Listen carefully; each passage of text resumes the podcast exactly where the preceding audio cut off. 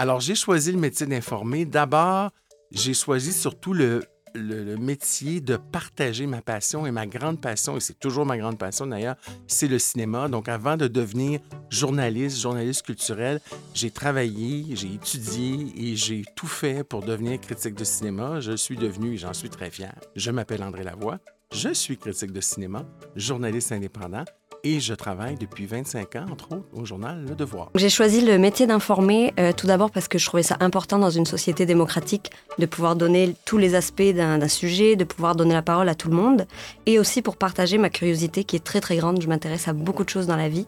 Donc c'était un peu ces deux aspects-là qui m'ont donné envie de faire ce métier-là et donner la parole aux gens pour qu'ils puissent parler et livrer leurs histoires. Je m'appelle Léa Villalba, je suis journaliste indépendante et présidente de l'Association des journalistes indépendants du Québec.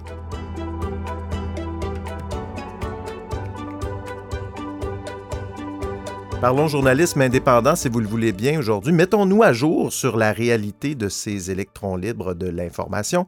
Qui sont les journalistes indépendants au Québec? Fait-il bon piger en 2023? Pour en discuter, j'ai devant moi aujourd'hui André Lavoie, qui représentera l'expérience pour les besoins de cet épisode. André, tu es journaliste indépendant depuis une vingtaine d'années, critique cinéma, tu collabores au Devoir, à Sélection du Reader's Digest, entre autres. Bonjour André. Bonjour Steve. Et avec nous, Léa Villalba, qui jouera en ce qui la concerne, le rôle de la jeune recrue. Aujourd'hui, journaliste indépendante aussi depuis 2018. On peut la lire elle aussi dans le devoir, dans le curieux. Elle fait aussi de la photo et elle est depuis tout récemment la nouvelle présidente de l'Association des journalistes indépendants du Québec. Bonjour Léa. Allô Steve? Euh, Sans que ce soit prévu, en fait, vous avez un lien entre Oui. vous deux. hein? Mm-mm. Euh, Peux-tu nous en parler? André? Ben, en fait, peut-être que ça serait Léa qui devrait en parler, mais je vais raconter une partie de l'histoire et puis elle complétera. Bon, c'est bon. ça. Moi, depuis plusieurs années, avec l'Association des journalistes indépendants du Québec, je, je donne un atelier qui s'appelle Comment débuter à la pige. Je l'offre un peu tout le monde, à des gens qui veulent se réorienter, mais beaucoup, je dirais que ma clientèle, ou le gros dans mes groupes, ce sont des étudiants journalistes ou des étudiants au niveau cégep université qui se questionnent sur ce qu'ils vont faire dans la vie. Et ils viennent à mon atelier qui dure deux heures et je leur explique comment ça fonctionne, comment être journaliste indépendant, quoi faire pour trouver des sujets, comment écrire un synopsis, comment approcher un rédacteur en chef. Et il y avait Léa dans un de mes ateliers. Léa, elle ne se sera pas froissée. Je ne me rappelle pas spécialement d'elle. Généralement, comme tous les professeurs, on se rappelle rarement de nos bons élèves. On se rappelle juste des mauvais qui nous dérangent. Donc, Léa devait être une très bonne élève à prendre des notes et à écouter euh, mes propos extrêmement pertinents. et quelques années plus tard, je, vais m'en rappeler toute ma vie, à une assemblée générale de la GIC, il y a Léa qui est dans la salle et qui dit à tout le monde Ben, moi, vous savez, j'ai décidé de devenir journaliste à la suite de la, après avoir assisté à l'atelier d'André. Et j'étais foudroyé. Je me disais, je peux pas croire que je suis rendu à l'âge où je provoque des vocations. Et donc, peut-être, Léa, tu pourrais peut-être compléter sur, en fait, toi, qu'est-ce qui a fait que j'ai pu éveiller chez toi ce goût-là de devenir journaliste? C'est tout à fait ça l'anecdote, effectivement. Euh, oui, ben moi, c'est un gros hasard, en fait, euh, de la vie, j'ai envie de dire, parce que moi, j'étudiais en danse, j'étais à la maîtrise en danse à l'UCAM, et euh, j'avais, euh, je commençais à écrire des critiques de danse, mais pour le journal Artichaut, qui est le journal étudiant de l'UCAM. Et en fait, mon merveilleux algorithme Facebook m'a proposé un événement à côté de chez moi, parce que j'habitais à côté de la FNC, donc sur Delorimier, débuter à la pige. Puis je savais pas du tout ce qu'était la pige. Même le journalisme indépendant, j'avoue que j'en avais jamais entendu parler de ma vie. Donc j'y suis allée par curiosité. Puis là, les deux heures avec André, vraiment, je me suis dit, mais c'est ça en fait. C'est ça que j'ai envie de faire. Puis c'est un métier, parce que moi, évidemment, pour le journal étudiant, c'était gratuit, c'était du bénévolat, c'était quelque chose d'étudiant. Et je me suis dit, mais des gens vivent de ça, puis écrivent constamment sur des sujets. Donc c'est à partir de là que je me suis lancée après et que j'ai fait mon DESS en journalisme après le- l'atelier d'André. Euh, Dis donc, euh, André, cet atelier-là, tu le donnes encore? Il existe Euh, encore? oui, je, je- là, je le donne moins parce que disons que la pandémie a été une grosse parenthèse, comme pour bien des gens. hein. Mais euh, je compte le redonner d'ailleurs cette année. Et c'est très drôle que Léa soit là parce qu'il y a eu un changement de garde à la GIC. C'était Gabrielle Brassard-Lecourt qui était la présidente. Gabrielle m'avait contacté il y a quelques mois pour me dire ça te tente-tu de leur donner? Et là, bon, il y a eu toutes sortes de, de- il y a eu toutes sortes un peu de remous hein, à la GIC ces derniers mois. Et donc, ben, j'avais, je me suis dit, ah ben, je vais relancer annoncer le ou la nouvelle présidente. Ça donne que c'est Léa. Et là, je me suis dit, un jour, bien, ben, un jour, un jour très, très rapproché, je vais, je vais relancer Léa pour, euh, pour qu'on puisse euh, organiser un. Je mettrai, je mettrai dans les notes de l'épisode peut-être le lien vers la GIC. Oui, ce serait, ce serait là que ça va se trouver s'il y a, d'autres formations. Bien sûr, le prétexte de notre conversation aujourd'hui, les amis, c'est ce portrait de la pige que la GIC a produit en décembre 2022. Après avoir sondé les pigistes, euh, c'était, c'était des membres de la GIC, mais il y avait aussi d'autres pigistes qui n'étaient pas mmh. nécessairement. Euh, donc, on les a sondés sur leurs conditions de travail. On en vient à un constat. Euh, bien sûr, les revenus des journalistes indépendants n'ont pas augmenté depuis dix ans. Ça, c'est une ritournelle qu'on entend depuis plusieurs, plusieurs années, André. même, même honnêtement, je trouve que 10 ans, c'est peu parce que ça fait depuis au moins 30 ans que les, parce que les, les, tarifs ont beau avoir augmenté, ils n'ont jamais suivi le taux d'inflation. Et c'est pas parce que le taux d'inflation en ce moment est affolant que euh, il y a 15 ans, par exemple, les cachets ne suivent pas depuis des décennies. Alors, euh, disons, mais c'est sûr que ça s'est exacerbé ces dix dernières années et j'oserais dire que depuis la dernière année, c'est encore pire. Entre autres euh, choses dans ce sondage aussi, bon, une moyenne de revenus annuels de 31 336 par année. Et là, ce qui est intéressant, c'est que si on compare avec le temps que les journalistes consacrent à cette pratique, euh, ils sont payés euh, moins que le salaire minimum. Donc, euh, si, on, compte les heures et le revenu, donc ça aussi, ça, suit un peu le constat qu'on vient de faire. C'est un peu la raison pour laquelle je vous invitais aujourd'hui. Puis j'aimerais poser la question à Léa, qui commence plus ou moins à la pige, ça fait cinq ans. Qu'est-ce que ça remue, toi, comme réflexion quand tu vois les résultats d'un sondage comme ça? Ben, c'est sûr que c'est pas euh, très, euh, très euh, solaire, puis ça fait pas très plaisir à lire et à constater. Mais en même temps, dans le sondage, on voit aussi que 73%, je pense, des, des, personnes sondées ont choisi la pige, puis aiment la pige. Donc moi, je sais que tous les gens que je côtoie, c'est des passionnés, c'est des gens qui font bien leur travail, c'est des gens qui vont chercher toujours des nouveaux projets, qui sont allumés par ce métier-là. Donc j'ai l'impression qu'il y a quand même du positif là-dedans, mais c'est sûr que le contexte et les médias et le côté aussi euh, législatif qui nous manque pour avoir, ben, pouvoir négocier, etc. C'est sûr que c'est un petit peu dommage, mais je pense qu'il y a vraiment des belles avenues quand même pour le journalisme indépendant, avec tous les magazines qui se créent, les magazines multimédia, les balados, etc. Donc euh, c'est ça. Je pense qu'il faut trouver le positif, mais c'est sûr que globalement, c'est pas très réjouissant. Qu'est-ce que tu t'es donné comme mandat ou comme mission, comme ambition que tu aurais en tant que présidente de la GIC? C'est quoi? C'est un mandat de un an, quatre ans? C'est combien? C'est deux ans. Bon. Pour les deux prochaines années, ça sera quoi les, les orientations de la GIC, disons? Ben, je pense que moi, ce serait de faire connaître au grand public la pige, justement, comme moi, je la connaissais très mal. Je pense que ça nous aidera aussi pour négocier avec le ministère, pour euh, aider au niveau législatif, comme je le disais. Donc déjà que les gens soient un peu de notre côté et comprennent nos réalités. Puis, c'est de toujours, ben, comme depuis 30 ans, je pense que ça existe, logique, de se battre pour la négociation collective, pour avoir peut-être un salaire de base, suivant les revenus du média, etc., évidemment. Mais donc, essayer d'avoir une base un peu plus commune, parce qu'on travaille déjà avec Gabriel depuis deux ans sur ce dossier plus politique-là, on va dire. Donc, c'est de continuer ça et de, et de montrer au plus, au plus grand nombre ce que c'est la, la pige, je pense. On va en parler un petit peu tantôt de, de ça, de cet aspect-là, représentation collective. André, si je me tourne vers toi, euh, ça fait longtemps que tu fais de la pige, que tu es dans ce milieu-là, très impliqué. Mm-hmm. Euh, qu'est-ce qui a changé? On, a parlé des revenus, mais je dirais globalement, qu'est-ce qui a changé dans le marché de la pige? Bien, moi, ce que je remarque dernièrement, et ça m'a frappé au cours des deux dernières années, et, et je crois pas Là, je m'avance peut-être, mais je ne sais pas jusqu'à quel point la pandémie a été un accélérateur de ce phénomène-là. Euh, moi, de mon côté, je fais le même constat que Léa. Hein. Moi, je ne, je, faut dire peut-être aussi parce que je m'arrange pour fréquenter ces gens-là, là, mais mes collègues, mes amis, ce sont tous des gens passionnés qui y croient, qui sont dévoués. Sauf que ce que j'entends, par exemple, des rédacteurs en chef et de d'autres collègues, c'est qu'il y a des pigistes qui, qui démissionnent, mais c'est pas juste les pigistes, c'est les journalistes en général, parce qu'il n'y a pas que des pigistes qui décident de faire autre chose dans la vie, c'est très correct. Mais ce que j'entends et ce qui m'étonne, c'est qu'il y a des rédacteurs en chef qui disent je trouve de moins en moins de pigistes. Je trouve de moins en moins de journalistes. Et moi, je pense qu'il y a plusieurs phénomènes qui expliquent ça. Il y a plusieurs éléments. Euh, une certaine fatigue, un contexte économique difficile, euh, une grande précarité au, niveau des, cachets euh, et, et, du respect du travail accompli. et aussi, je pense, une fatigue plus globale chez certains par rapport au journalisme. Est-ce que c'est une fatigue démocratique? Parce que, je veux dire, le métier de journaliste est essentiel à une démocratie. Euh, puis on entend beaucoup, beaucoup parler de la fatigue dans les sociétés, euh, euh, la fatigue démocratique dans les sociétés. Je, veux juste pour préciser ta pensée là-dessus, tu veux dire que ce serait une fatigue l'engagement serait, moins, serait moins fort. Du côté des journalistes en général. Et là, j'inclus autant les journalistes salariés que les pigistes. Donc, moi, c'est ce phénomène-là qui me, qui m'interpelle, je vous dirais, depuis deux, trois ans, dans la mesure où je suis étonné d'entendre des rédacteurs en chef se plaindre, par exemple, d'avoir des difficultés à trouver des pigistes, de trouver des bons pigistes, et, et aussi, ben, c'est ça. Donc ça, c'est nouveau, c'est nouveau parce qu'avant, le discours que j'entendais souvent, c'est qu'il y a une tarte, puis tout le monde s'agglutine autour de la tarte, puis tout le monde veut une pointe, puis la tarte n'est pas assez grosse pour tout le monde, fait qu'il faut qu'on se batte.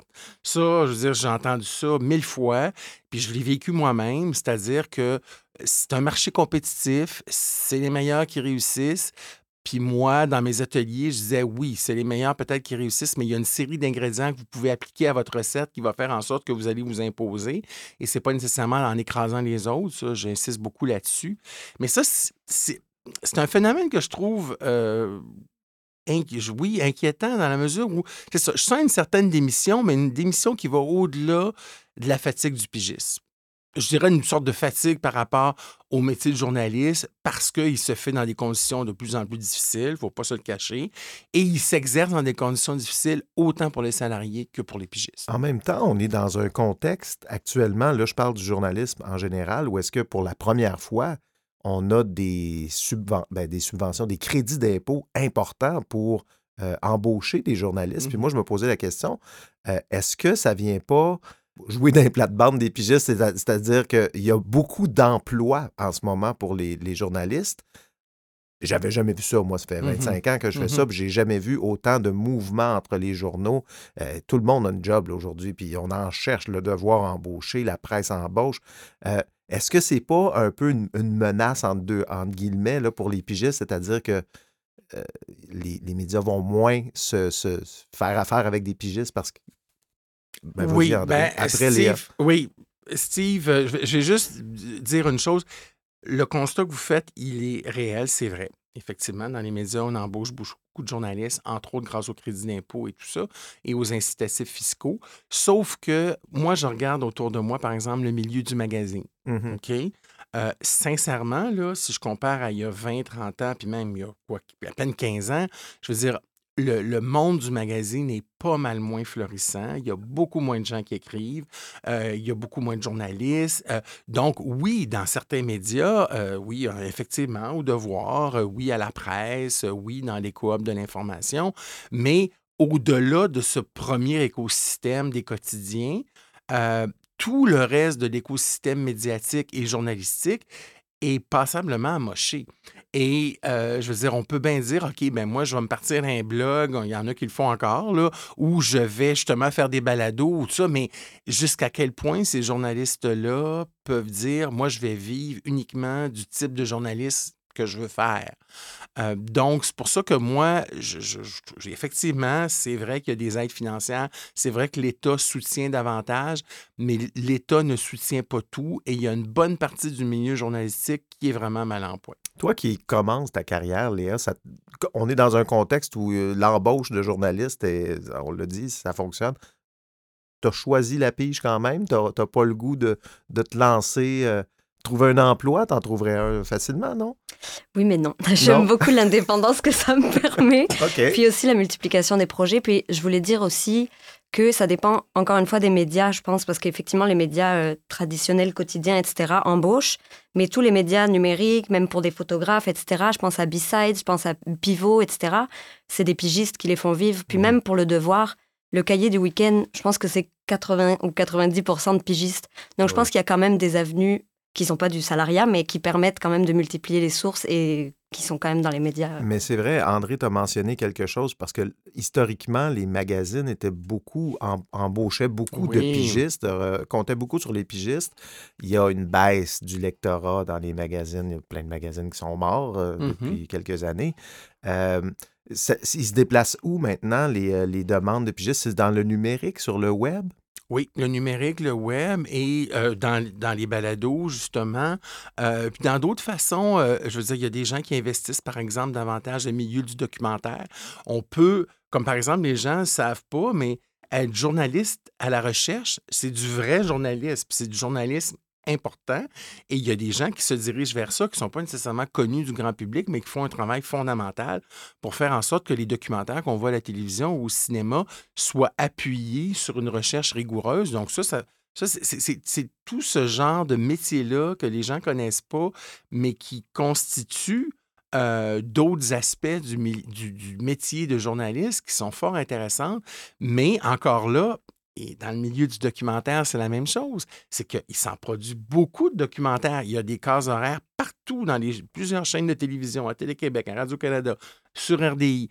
Sauf que chaque documentaire qui est produit est produit avec beaucoup moins d'argent qu'il y a 5, 10 et 15 ans. Ça fait quoi? C'est qu'il y a beaucoup de documentaires, il y a une offre abondante, sauf que chaque projet est sous-financé et chaque personne qui travaille sur ce projet-là est moins bien payée, dont les journalistes à la recherche.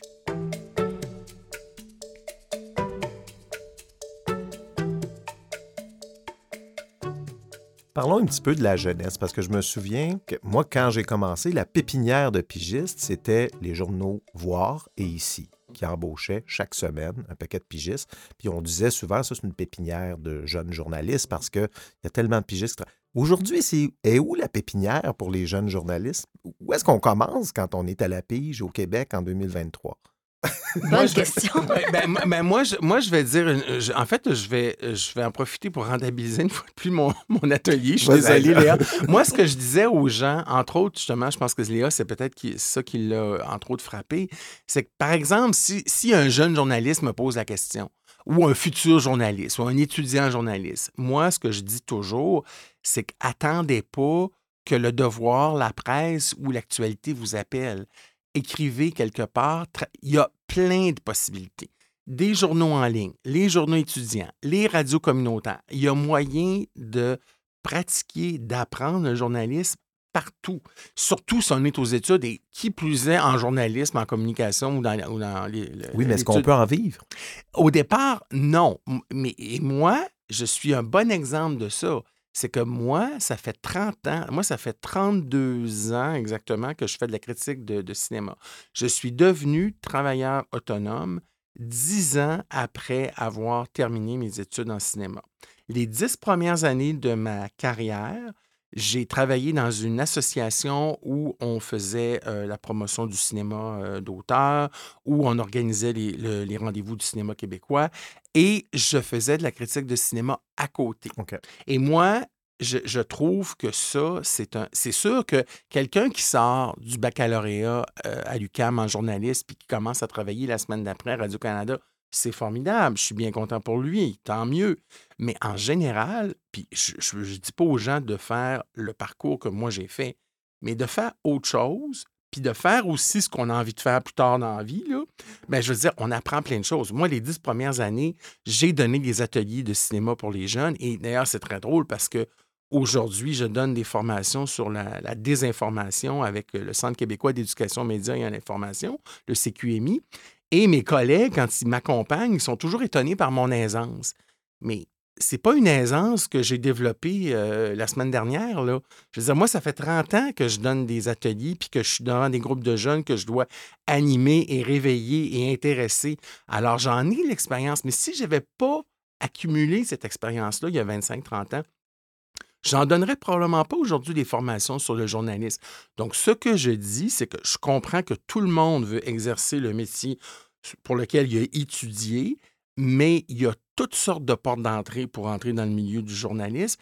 Et moi, je trouve que si on accumule les expériences professionnelles et personnelles, on fait un bien meilleur journaliste et un bien meilleur citoyen. Euh, ça dépend aussi de nos intérêts. Je pense que tu en parlais aussi dans, ton, ta formation. C'est que je pense qu'il y a des médias pour tout ce qu'on aime écrire. Je veux dire, moi, c'était la danse, puis j'ai la chance maintenant d'écrire depuis trois ans euh, dans le devoir, mais c'est sûr que si je voulais faire que de la danse, il n'y a pas de médias. Euh. Mais pour débuter, je pense que qu'on soit étudiant ou qu'on commence, si on veut parler des enjeux euh, féministes, on peut parler à la Gazette des femmes. Si on veut parler plus de politique, il y a Pivot qui quand même prend énormément de pigistes. Si on veut des trucs un peu plus, euh, comment dire, légers, il y a quand même Urbania qui permet cette fenêtre-là. Donc je pense qu'au début, ça peut être bien pour trouver sa zone de confort et des intérêts qu'on aime finalement, de, de trouver quel magazine correspond à nos intérêts. Mais après, je suis d'accord avec André qu'il faut ouvrir quand même un peu parce que se spécialiser, je ne suis pas certaine que ce soit possible malgré tout, euh, vu les médias qu'il y a. Te considères-tu, toi, après cinq ans, établi à la pige? C'est-à-dire, ça va être ça, ton, ton, ton métier, puis euh, ça va bien ou euh, il y a encore des remises en question? Non, moi, je suis, je suis, très contente de mon parcours. Ça va bien. Je fais que ça depuis, à temps plein depuis quatre ou cinq ans environ. Mhm. Je n'ai pas de job à côté ou de, comme on disait. Mhm. Donc, je, oui, je ne gagne pas des millions parce qu'effectivement, la mhm. pige, ça ne gagne pas beaucoup, beaucoup. Mais moi, c'est un, un vie qui, une vie qui me convient tout à fait.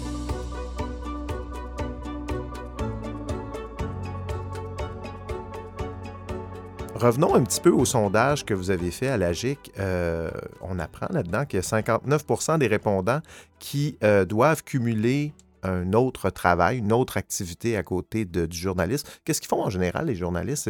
On a toujours l'image de travailler dans un café puis j'écris des articles à la pige. Est-ce que c'est ça ou euh, c'est pas ça? Ben moi, je vais parler pour moi. moi, je fais de la rédaction à côté un peu, mais mes employeurs le savent, entre autres le devoir. Et c'est pas du tout, du tout la majorité de mes revenus et de mon travail, mais je considère ça comme un revenu d'appoint qui heureusement ou malheureusement, là, je dois le dire, c'est pas mal plus payant que d'écrire pour le devoir. Ça, c'est sûr. Et donc, euh, c'est clair que moi, si je pouvais, je ne ferais que ça. Euh, c'est-à-dire faire du journalisme et non pas de la rédaction, mais euh, je le fais à l'occasion où ça peut arriver, par exemple, aussi que je fasse de l'animation ou de la modération de débat. Donc, moi, je n'ai pas, c'est pas comme un acteur, quoi que ça peut y ressembler un peu, qui justement travaille dans un café puis qui euh, essaie d'avoir l'horaire le plus flexible possible pour faire des auditions puis jouer au théâtre le soir. Mais en ce qui me concerne, moi, c'est ça. Moi, je fais, la, je fais la rédaction et j'ai aussi été, je me suis égaré à quelques reprises, mais égaré, le mot est, le mot est un peu peut-être un peu gros, là, mais j'ai travaillé en variété à Radio-Canada à quelques reprises. Euh, aux enfants de la télé. Aux enfants de la télé, entre autres, euh, pendant deux ans et j'ai adoré mon expérience. Et encore là, c'est un bel exemple de sortir de sa zone de confort, changer de milieu, vivre d'autres expériences. J'ai adoré mon expérience aux enfants de la télé. Ça a été formidable. C'était les deux premières saisons euh, animées à l'époque par euh, Véronique Cloutier et Antoine Bertrand. Et je veux dire, sincèrement, là, si quelqu'un m'avait dit un jour tu vas travailler avec Véronique Cloutier, je t'aurais dit ben voyons donc, c'est impossible, on vit sur deux systèmes solaires différents. Euh, mais oui, donc moi je trouve que ce genre d'expérience-là, ça m'apporte beaucoup, ne serait-ce que des contacts ce qui est mm-hmm. très important dans le milieu du journalisme. Avec le sondage de l'AGIC, il y a une démarche euh, qui est soutenue par la CSN pour avoir une sorte de représentation des pigistes collectives euh, pour défendre vos droits, arriver à des meilleures euh, relations de travail. Puis en ce moment, ben, on peut faire le parallèle avec l'UNEC qui fait la même chose, c'est-à-dire qu'ils ont, voté. ça n'a pas été ça n'a pas été reçu avec, je dirais, beaucoup d'enthousiasme de la part de, des, écrivains. Mais quand vous voyez ce qui se passe avec l'UNEC, est-ce que ça vous fait réfléchir à l'AGIC que c'est peut-être pas la, la voie euh, à suivre? Je ne sais pas, parce que c'est controversé, là. Mais c'est que de toute façon, l'année dernière, on a été euh, rejeté du statut de la loi euh, sur l'artiste, parce que c'était par là qu'on voulait nous aussi rentrer, parce que c'était la petite fenêtre qui nous semblait la plus faisable, en tout cas en ce moment. Mais effectivement, là, on se questionne avec la CSN, etc pour trouver, il nous faudrait en fait une loi spéciale ou une façon d'entrer dans une des lois parce que là, en ce moment, on n'a rien, on n'a aucune protection et on n'a aucun moyen de négocier officiellement, en tout cas avec des médias, d'avoir un tarif minimum, etc. Mais c'est sûr que c'est un travail de, longue haleine et que trouver l'endroit où s'insérer n'est pas forcément euh, évident. J'aimerais, euh, il y a quelques années, j'ai entendu une entrevue Sophie Préjean, qui est la grande patronne de l'Union des artistes, et eh, ce qu'elle a dit à un moment de l'entrevue m'a beaucoup éclairé sur le rôle des syndicats, particulièrement dans le domaine culturel, artistique et tout ça. Ce qu'elle disait, c'est l'Union des artistes, c'est pas là pour donner des jobs aux, aux artistes, aux comédiens. C'est là pour les aider à les protéger, à protéger leurs droits lorsqu'ils exercent leur profession. Et une de, ces protections-là, c'est un revenu minimum garanti quand on fait son travail. Après ça, le producteur qui t'engage, oh, il peut très bien te donner plus que le minimum parce que tu es connu, parce que tu es, professionnel dans ce que tu fais, parce que pour telle, telle raison. Mais il ne peut pas aller en dessous de ça. Et moi, lorsque j'ai entendu Sophie Préjean dire ça et expliquer ça de façon claire et limpide, je me suis dit, c'est ça. C'est ça qu'on aimerait avoir. C'est un minimum de dire aux médias, que ce soit le Devoir, la presse, Radio-Canada ou un magazine, que en, dessous de tel montant, de tel cachet pour le feuillet, c'est inadmissible. Mais après, comme média, comme, comme compagnie, comme propriétaire de médias, si vous voulez donner plus à un tel parce qu'il y a plus de rayonnement puis il va générer plus de clics, parfait. Mais pas, en dessous d'un minimum garanti. Il y a quand je sais que la GIC, vous parlez beaucoup du prix au feuillet, puis moi, je ne suis pas tellement d'accord avec ça parce que je trouve pas que c'est une mesure. un feuillet à l'actualité puis un feuillet au journal Métro, là, c'est pas le même travail. On mmh s'entend-tu? Mmh Donc, c'est pas. Fait que je me demande, si on fait quand j'ai commencé, le tarif au feuillet minimum, c'était 50 c'était mm-hmm. ça. Aujourd'hui, on est rendu, selon votre sondage, à 109 C'est quand même. Oui, mais ça, 109, ça dépend encore toujours du média parce qu'il y en a que c'est bien en dessous de non, ça. Mais Je, me, rappelle que ça oscillait entre 50 et 250 à En route, le mm-hmm. magazine En route. Mais c'est ça encore. C'est encore un peu la, même situation. Mais est-ce que, le, tarif au feuillet est, vraiment une bonne mesure, étant donné que c'est tellement différent le travail dans un journal, un, hebdomadaire régional, par exemple, et un magazine comme l'actualité? Est-ce que ça vaut la peine de mettre un prix là-dessus? Bien, je pense qu'à un moment donné, il faut mettre une balise pour tout le monde. Puis après ça, vient le temps de négocier. Et je pense que c'est là que le pigiste doit être capable de mettre ses culottes puis de dire écoute, avec ce que tu me demandes, ça va, à mon avis, ça vaudrait ça. Je pense qu'on perd rien à exprimer peut-être nos réserves vis-à-vis d'un tarif, mais moi, je pense que si on s'entend sur quelque chose de base, puis après ça, on construit là-dessus, moi, je pense que déjà là, c'est pour ça que je, comprends les réticences par rapport au feuillet, puis on peut dire que c'est une mesure arbitraire. Mais moi, je demeure convaincu que s'il n'y a pas de minimum plancher, euh, on ne peut pas discuter. et, moi, pour l'avoir vécu dans certains médias, puis de vivre encore, je pense qu'à un moment donné, s'il y avait un minimum, puis que tout le monde comprenait quel est le minimum, puis qu'il faut construire à partir de ça, je pense que les discussions, les négociations seraient peut-être un peu plus faciles. Pas nécessairement beaucoup plus faciles, parce que c'est sûr que c'est un jeu de négociation, puis c'est clair que tous les médias n'ont pas les mêmes sources de revenus, puis ils n'ont pas non plus les mêmes attentes à l'égard de leurs pigistes, à l'égard des journalistes, point, parce que Bon, c'est sûr qu'on n'écrit pas, puis on ne travaille pas de la même façon pour l'actualité que pour un quotidien ou pour un hebdo, mais il y a toujours bien un minimum de travail qui est fait dans chacun de ces médias-là. Donc, moi, pour moi, c'est une base sur laquelle on devrait tous s'entendre et à partir de laquelle on devrait tous travailler pour s'élever vers le haut et non pas et non pas tous s'approuvrir collectivement. Terminons avec ceci. Si on, bon, si un jeune journaliste, une jeune journaliste qui nous écoute, qui a envie de se lancer à la pige, vous lui dites quoi? C'est quoi le, conseil que vous auriez aimé recevoir au début de votre carrière, Léa? Alors, de suivre la formation d'André. non, non, mais d'y aller parce que je pense qu'il y a de la place, comme je disais au début, euh, de ne pas lâcher parce que le début, c'est sûr qu'on ne vit pas de la pige en deux minutes ou en six mois, mais et de, et de s'entourer, je pense que je dirais, ben, justement, notamment avec la GIC, mais pas seulement, mais d'être entouré de gens qui font comme nous, qui sont passionnés, qui ont envie, et on trouve des projets comme si comme ça, pardon, en s'entourant avec les gens. Donc je pense que je lui dirais ça, puis de pas lâcher, puis de fouiller, parce qu'il faut faire son travail aussi de journaliste, de trouver les médias qui embauchent, pourquoi, quel sujet, quel angle, qu'est-ce que je peux trouver. Donc voilà, c'est un travail d'introspection un peu, mais et de temps. Ça prend beaucoup de temps qui ne sont pas, qui n'est pas payé, mais je pense que ça vaut la peine après une fois de, une fois ça de pouvoir se lancer comme il. Moi, j'adore le monde, mais je suis un peu l'honneur. Moi, euh, ça me fascine les, salles de rédaction, mais je ne suis pas sûr que j'aimerais ça travailler là. Je suis curieux, mais il y a des sujets qui m'emmerdent.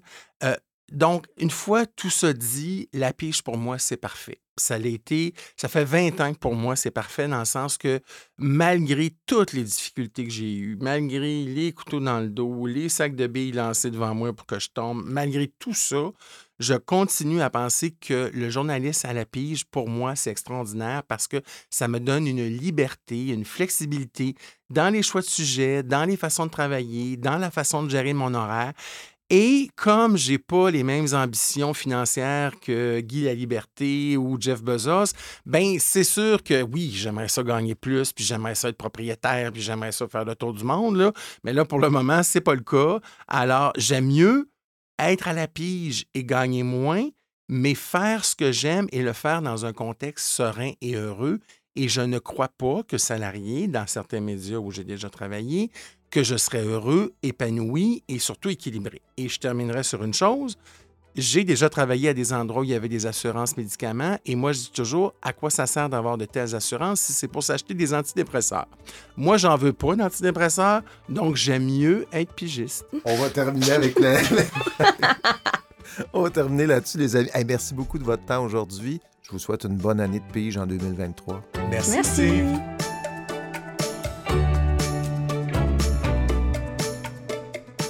Le balado Le métier d'informer est une initiative de Projet J et une production de l'agence 37e Avenue.